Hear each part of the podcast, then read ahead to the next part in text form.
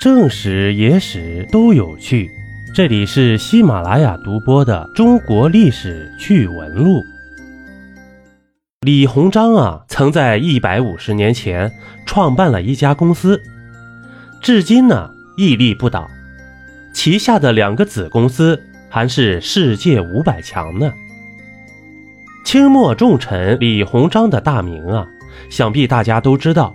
李鸿章呢，一八二三年二月十五日到一九零一年十一月七日，是晚清名臣，洋务运动的主要领导人之一。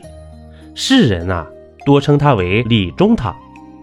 因在家里行二，故民间又称他为李二先生。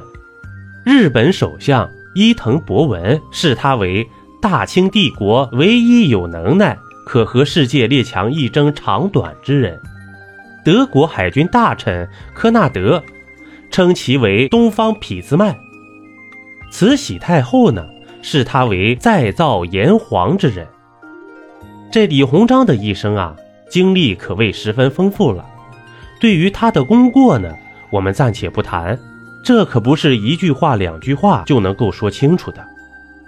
但是啊，不可否认的是，这李鸿章的能力还是十分强的，也难怪慈禧作为一国之主都如此盛誉。尤其是在开展洋务运动这件事情上，李鸿章在历史上留下了光彩的一笔。鸦片战争爆发以后啊。李鸿章、张之洞等人深知中国已和世界拉开了很大的距离，于是他们决定引进学习西方先进科学技术，希望能够挽救大清的命运。这轰轰烈烈的洋务运动啊，就此拉开了序幕。在洋务运动期间，李鸿章开创了中国近代许多各领域的第一，例如。创建了中国近代第一支现代化海军——北洋水师，第一个机械制造局等等。在洋务运动的前期啊，主要在军工方面发展。经过十余年的努力，在军工方面取得了不小的成绩，尤其是北洋水师，号称亚洲第一啊。这时呢，李鸿章又把目光放到了民生方面。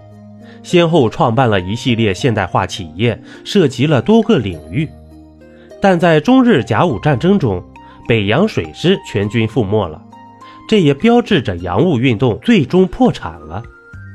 李鸿章一手创办的企业也逐渐走向了没落。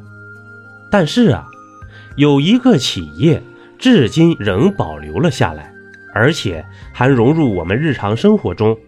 那就是啊，李鸿章在一八七三年一月创办的中国近代第一家民企——轮船招商局。招商局在那个动荡的环境下仍屹立不倒，堪称奇迹。在中国改革开放以后啊，轮船招商局相继创办了招商银行和平安保险。时至今日呢，他们已融入我们的日常生活中，且这招商银行、平安保险。发展迅猛，在二零一七年的财富世界五百强排行榜中，招商银行排在第二百一十六名，而平安保险呢排在第三十九名。这两个大公司啊，您都合作过吗？咱们再讲一个关于李鸿章的轶事典故吧。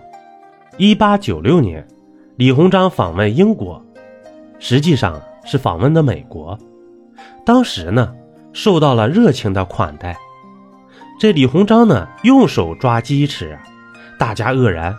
出于尊重呢，也有样学样。从此呢，这英国人吃鸡不必拘泥于刀叉了。同时呢，天天西餐使李鸿章没有胃口，于是啊，让厨师将西餐的原料和蔬菜和在一起，烧成了一锅大杂烩。这扑鼻的香味啊，使英国官员们垂涎欲滴呀。忙打听这是什么菜，李鸿章说杂碎。李鸿章示意他们尽情享用，结果呢，一个个啊赞不绝口。据说后来呢，这饭店的菜单上就有了李鸿章杂碎这道菜了。一杯故事，一口酒，这里是历史绞肉机，我是金刚经。本集播完，感谢收听订阅，咱们下集呀不见不散。